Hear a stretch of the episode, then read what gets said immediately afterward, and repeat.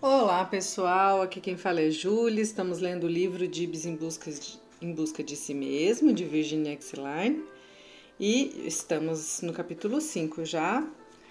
Este livro tem 290 páginas, acho que eu ainda não falei isso, né? E estamos na página 62. No último áudio, só resgatando, né? O Dibs fez aquela cena que não queria sair do consultório da Virgínia, né? E aí a mãe dele ficou com, com vergonha, a própria Virgínia ficou constrangida. Vamos lá. Na semana seguinte, Dibs retornou ao centro de orientação infantil exatamente na hora marcada para a terapia. Encontrava-me no meu escritório quando a recepcionista apertou o sinal que anunciava a sua chegada. De imediato fui para a sala de recepção e encontrei-o perto da porta. Sua mãe já havia saído. Boa tarde, Dibs, cumprimentei-o, aproximando-me dele. Nada respondeu. Mantinha-se ali de olhos baixos. Vamos para a sala de brinquedos, convidei-o, estendendo-lhe a mão. Tomou-a e percorremos o corredor. Esperei a seu lado que tomasse a iniciativa de entrar. Depois de ter penetrado no recinto, Dibs recuou repentinamente, segurando a porta. Havia um letreiro reversível nela pendurada. Ergueu-se e o retirou. Não perturbe, leu.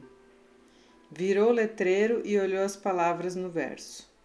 Sala de Ludo, leu pausadamente. Bateu de leve com seus dedos sobre o final da palavra.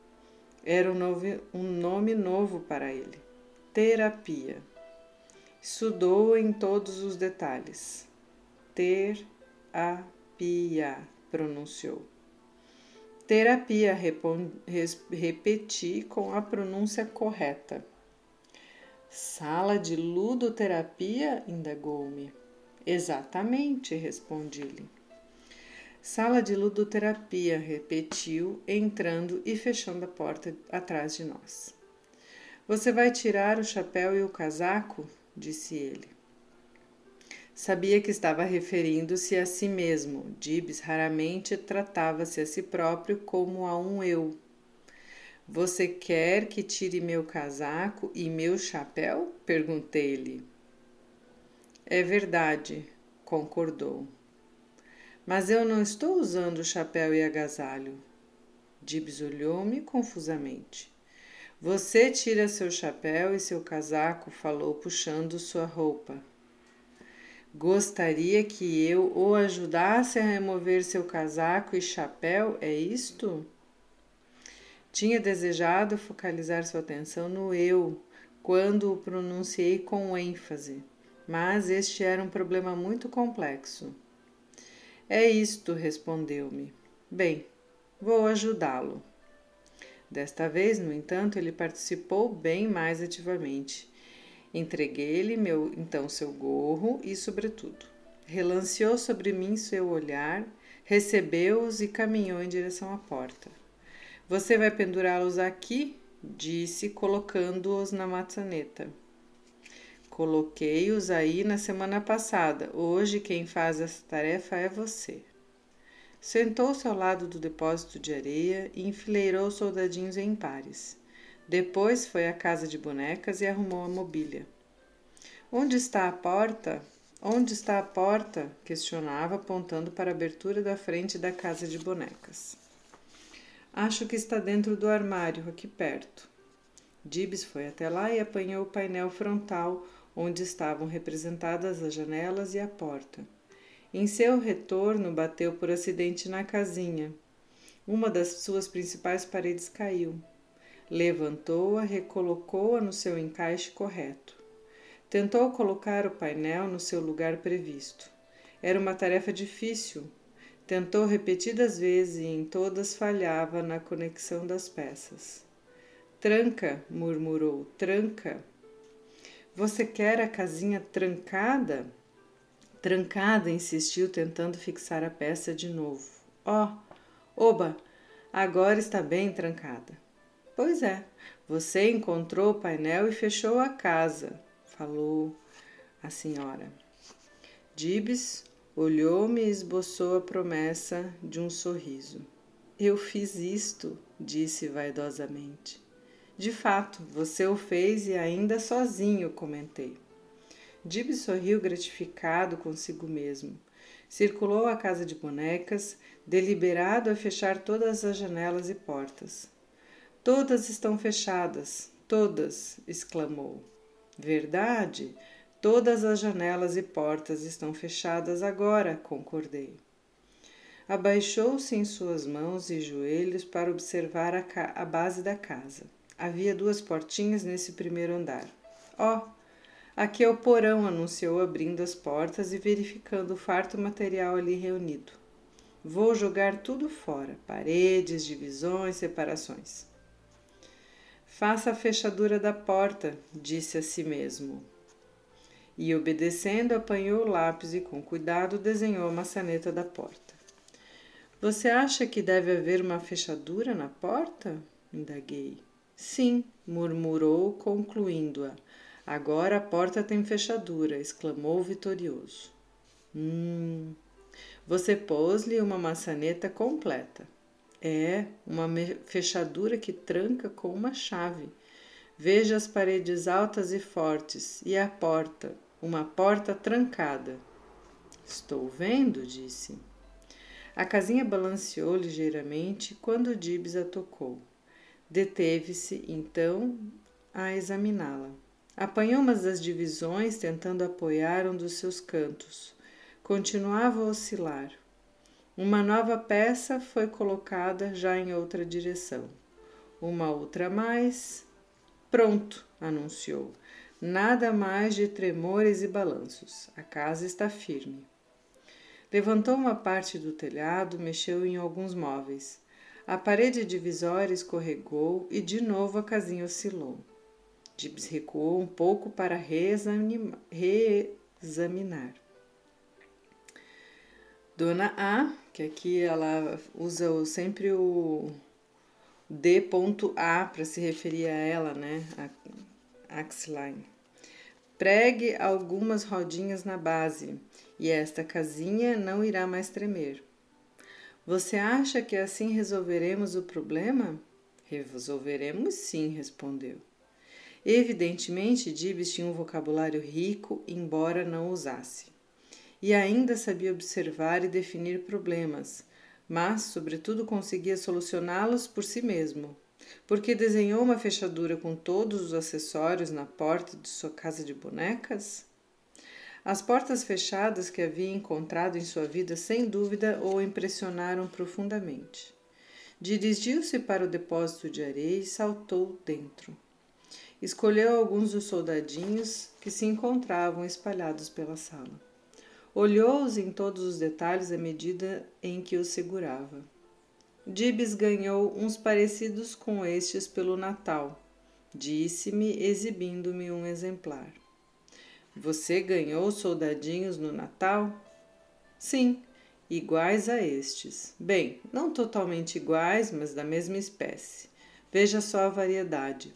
Aqueles têm fuzis nas mãos, esses têm os fuzis apenas encostados em seus corpos. Aqueles outros estão atirando. Fuzis, fuzis reais que disparam. Um carregava o fuzil no seu ombro, o outro atira. Como são diferentes! Mas há muitos iguais. Estes quatro aqui, por exemplo. E logo ali quatro mais. Estes três com armas fazendo pontaria. E mais este aí, quatro e quatro são oito. Se somarmos quatro a estes últimos, a estes últimos teremos doze. Isso mesmo, concordei enquanto ele gruda, grupava os soldadinhos. Você sabe formar os conjuntos de soldados e somá-los corretamente. É verdade, Dibs falou com hesitação. É, é, eu sei. Sim, você sabe, Dibs. Estes dois homens estão com bandeiras, continuou apontando para outras figuras. Enfileirou-os todos ao lado do depósito de areia. Todos estes têm armas e estão disparando-as felizmente para o outro lado da sala. Você quer dizer que todos estão atirando na mesma direção? Dibs encarou-me, fitou os soldadinhos e inclinou a cabeça. Eles não estão atirando em você, gritou com firmeza. Hum, compreendo. Eles não estão atirando em mim. É isto mesmo, confirmou Dibs. Enterrou sua mãozinha na areia e encontrou mais soldados de brinquedo. Retirou-os e alinhou-os, enterrou os pés calçados na areia. Tira os sapatos, gritou de repente. Desamarrou seus calçados e removeu-os. Descalço, voltou a organizar os seus guerreiros. Tudo pronto. Estão em filas, juntos, todos juntos. Selecionou em seguida três soldados e preparou com eles uma nova fila. Com cuidado e firmeza empurrou-os um a um na areia. O terceiro não ficou tão soterrado quanto ele desejava. Retirou-o para reenterrá-lo em um buraco mais profundo. Ao final, acrescentou para sua segurança um punhado extra de terra sobre todos os soldados sepultados. Agora ele se foi mesmo, exclamou. E você libertou-se dele, não foi? É verdade, concordou.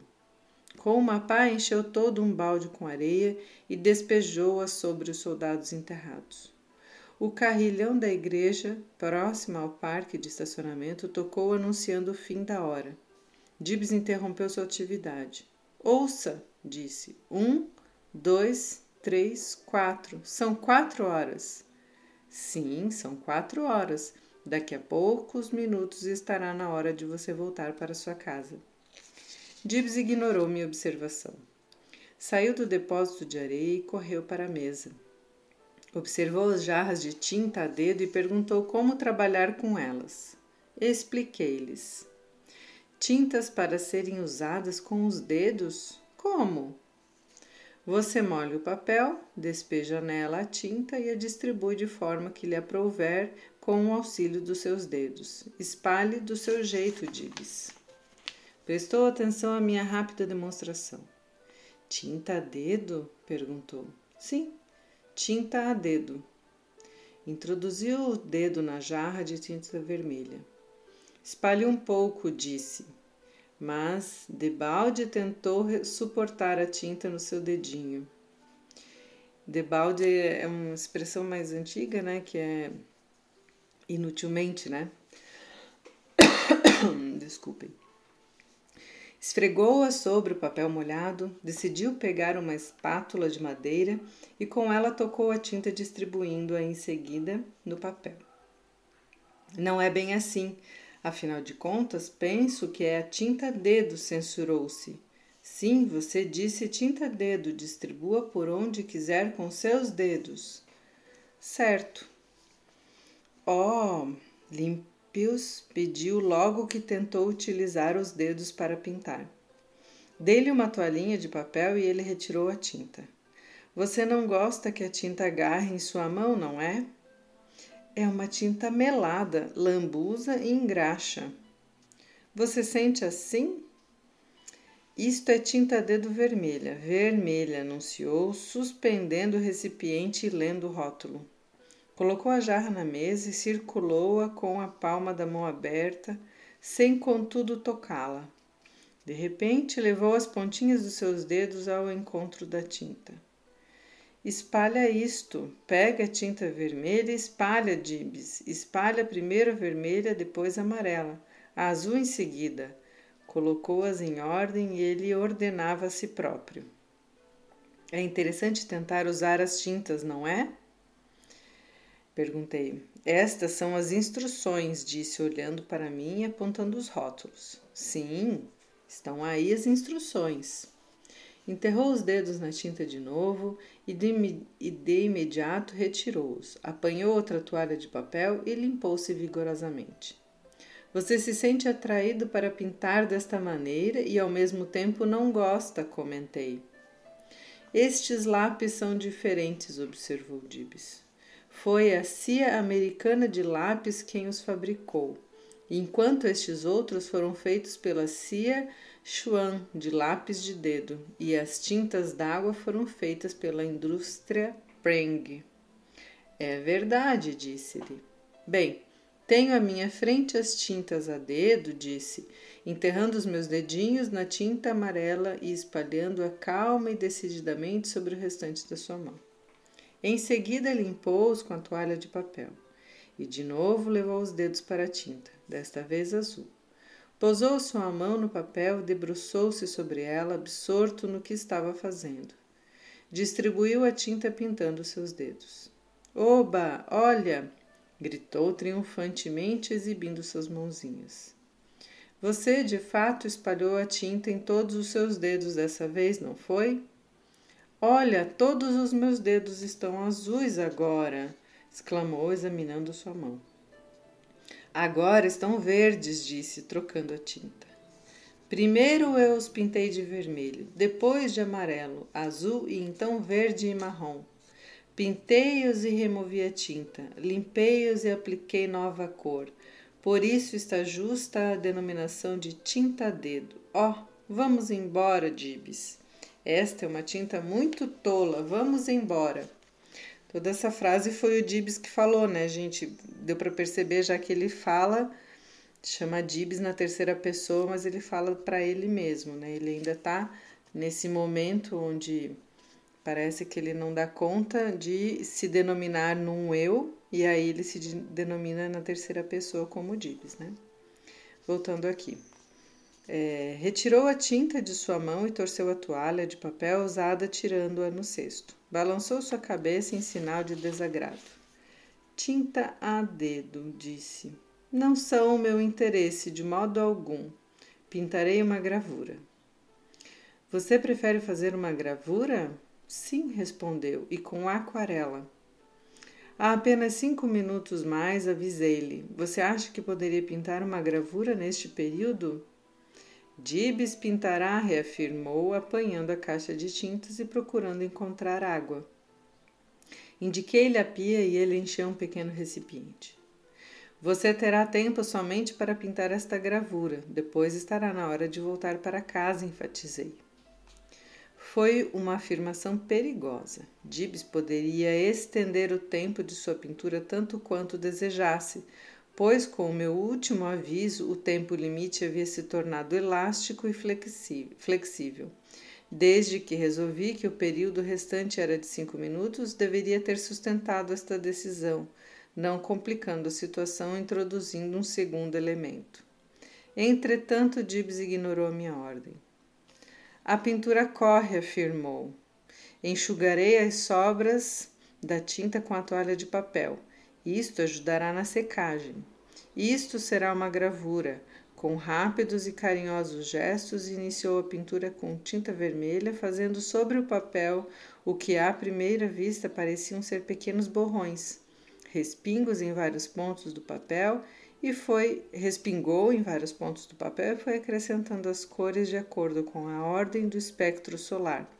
Quando adicionou mais cores e tintas, a figura emergiu ele estava pintando uma casa circundada pelo céu, grama, flores e sol.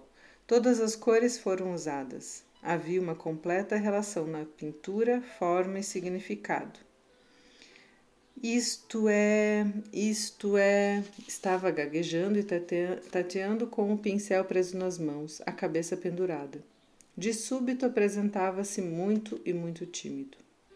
Isto é a casa de D.A. Ele disse: D.A., eu vou dar-lhe esta casa. D.A. é como ele chama ela, né? Você quer dar-me este presente, não é? Em resposta, Dib sacudiu a cabecinha, concordando. O meu objetivo, respondeu-lhe com uma questão, ao invés do rotineiro muito obrigado ou a um elogio, era preservar a dinâmica do nosso processo de comunicação, aprofundando-o. Assim, se desejasse, poderia expressar-se mais sobre seus sentimentos e juízos e não seria cortado abruptamente pela minha resposta formal e estandartizada. Dib segurou o lápis e, com o maior esmero, desenhou a fechadura na porta. Nas janelinhas do primeiro pavimento, acrescentou barras. Havia também uma janela ampla pintada de um tom amarelo vibrante. No peitoril, um jarro com flores vermelhas. Era uma combinação criativa e bela e que havia sido conseguida de uma maneira original. Dibs fitou-me, seus olhos eram de um azul translúcido. Sua expressão do rosto transbordava medo e infelicidade. Apontou para a porta de sua pintura. Pode ser fechada, disse. Tranca rápido com a chave e ainda tem um porão que é escuro. Olhei para a gravura e depois para ele. Hum, esta casa também tem chave e um porão escuro. Fixou seus olhinhos na casa, tocou na fechadura da porta e de novo encarou-me. Esta casa é para você, falou, torcendo todos os seus dedos juntos. É sua casa agora. E respirou profundamente para poder acrescentar com grande esforço. E também nela um quarto de brinquedos, disse ainda, indicando a janela amarela guarnecida com as flores vermelhas. Ah, sim, esta é a janela do quarto de brinquedos, não é? É, aqueceu, acenando com a cabeça. Caminhou até a pia e esvaziou o recipiente d'água já misturada à tinta. Abriu a torneira com toda a força. O carrilhão da igreja encheu de som o ambiente. Era hora de terminar a sessão. Ouviu, Dibs? Nossa hora terminou. Você ouviu, Dibs? Dibs ignorou meu aviso. Tinta marrom colore a água de marrom e tinta laranja torna a água laranja, continuava falando. Bem, é isto mesmo. Sabia que ele havia ouvido meu lembrete sobre o final do horário e não queria agir como se julgasse o contrário. Isto é água quente, quente e fria, água fria lia nas torneiras, liga e desliga, desliga e liga. Você acha que água fria e quente lhe estão interessando agora? Disse. É verdade, respondeu. Mas que lhe disse sobre nosso tempo? Dibs torcia as mãozinhas juntas. Virou-se olhando em minha direção. Parecia infeliz e miserável. De-a Disse que terminasse a pintura da casa e então deixasse você, falou com a voz rouca. Observei como a linguagem havia se tornado confusa. Em minha frente estava uma criança muito capaz, de um alto nível intelectual, cujas habilidades estavam dominadas pelos distúrbios emocionais. Então, foi isto que disse. E você já terminou a sua pintura e está na hora de voltar para casa. Bem, mas preciso um pouco mais de grama aqui e algumas flores ali, disse de súbito. Não há tempo para isto hoje. A nossa hora já se esgotou. Dibs encaminhou-se para a casa de bonecas. Tenho que consertar a casinha, devo deixá-la bem firme, declarou. Ah, você pode pensar em variadas tarefas a fazer e assim adiar sua ida para casa, não é? mas o seu tempo por hoje já terminou. Você irá agora para casa. Não, espere, espere! gritava Dibs. Entendo que você não quer ir, Dibs, mas o nosso tempo por hoje já terminou. Não vou agora, soluçava. Não vou agora, não vou nunca mais. Você se sente infeliz quando lhe digo que tem que sair daqui, não é, Dibs? mas você voltará de novo na próxima semana, na quinta-feira que vem. Apanhei seu chapéu, casaco e botas. Dib sentou-se em uma cadeirinha perto da mesa. Fitou-me com os olhos cheios de lágrimas enquanto colocava seu chapéu na cabeça. De repente, faz colho o entusiasmo de uma ideia salvadora. Sexta-feira? perguntou. Volto sexta-feira? Você retornará na próxima quinta-feira. Sabe, Dibs, quinta-feira é o seu dia de vir à sala de brinquedos. Dibs enrijeceu-se e vociferou. Não, não saio daqui. Dibs não vai para casa, nunca mais. Bem sei, Dibs, que você preferia não voltar, mas você e eu temos somente uma hora em cada semana para ficarmos juntos aqui nesta sala de brinquedos. Sendo assim, quando este tempo termina, embora você sinta tristeza, embora eu deseje ficar mais e mais junto de você, Embora qualquer outra pessoa prefira que o relógio não marque o final do horário, o tempo se esgotou e nós dois temos que sair daqui. Agora, por exemplo, está na hora de sairmos. Na verdade, já passaram alguns minutos da nossa hora. Não posso fazer outra pintura? Dibs interrogou-me com as lágrimas a brotar-lhe dos olhos correndo em sua face. Não hoje, Dibs. Uma pintura para você? insistiu. Uma única pintura, mas feita especialmente para você? Não. O nosso tempo já terminou por hoje. Ele permaneceu na minha frente segurando seu casaco. Vamos, Dibs, coloque seus braços nas mangas do seu paletó. Obedeceu. Pedi-lhe então que se sentasse para que lhe ajudasse a se calçar. Não vou para casa, murmurava entre lamúrios. Não quero ir para casa, não sinto vontade de ir para casa. Bem sei como você se sente, disse. Uma criança adquire seus sentimentos de segurança a partir de conhecimentos previsíveis e limitações realísticas. Desejava ajudar Dibs a diferenciar entre seus sentimentos e suas ações. Parecia ter ele conseguido um pouco disto. Também desejava comunicar-lhe que esta nova hora era apenas uma, entre outras múltiplas e variadas partes de sua existência. Isto deveria dar-lhe indícios de que aquelas horas de terapia não deveriam ter prioridade absoluta sobre todos os seus relacionamentos e experiências e que o período decorrido entre as sessões era também muito importante. O valor de qualquer sucesso em um processo terapêutico, em minha opinião, depende do equilíbrio mantido entre o que a pessoa traz para a sessão e o que ela leva. Tenho sérias dúvidas sobre a eficiência de um tratamento que se torna uma influência predominante e controladora na vida cotidiana de um ser humano. Queria que Dib sentisse a responsabilidade de conduzir a sua vida com uma habilidade crescente a possuir sua, assumir sua autonomia pessoal, conquistando sua independência psicológica. Quando lhe calcei as botas, relanceei um rápido olhar sobre ele. Havia-se esticado e apanhado do outro lado da mesa uma madeira que continha água. Estava sugando-a como se fosse um bebê pequenino. Pronto, as botas já estão nos seus devidos lugares. Coloco as, as tampinhas nas jarras de tinta? perguntou, tentando ter uma nova oportunidade de permanência. Não agora. Elas vão secar, insistiu. Bem, se de fato forem deixadas sem tampa, secarão, mas vou fechá-las daqui a pouco. E as tampinhas de tinta a dedo? perguntou. Vou cuidar delas também, disse. Limpa os pincéis? Sim, não esquecerei de fazê-lo. Dibs levantou o olhar, aparentemente havia esgotado todas as suas fontes de apelação. Ergueu-se e encaminhou-se para fora da sala. Logo que saiu, parou abruptamente.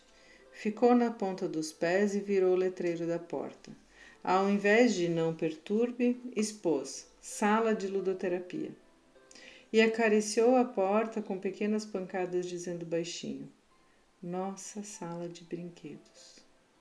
Caminhou até o, salão da recepção, onde surpreendeu sua mãe com a suave aquiescência de acompanhá-la para casa. E assim finalizou o quinto capítulo com uma sessão completa, né, com o Dibs, em que ele muito não queria sair, né, mas que de forma suave e delicada, né, mas firme, a Virgínia conduziu. Espero que vocês tenham boas reflexões. Este áudio ficou um pouquinho comprido, mas não queria fechar ele ali na interromper na metade. Até o próximo áudio.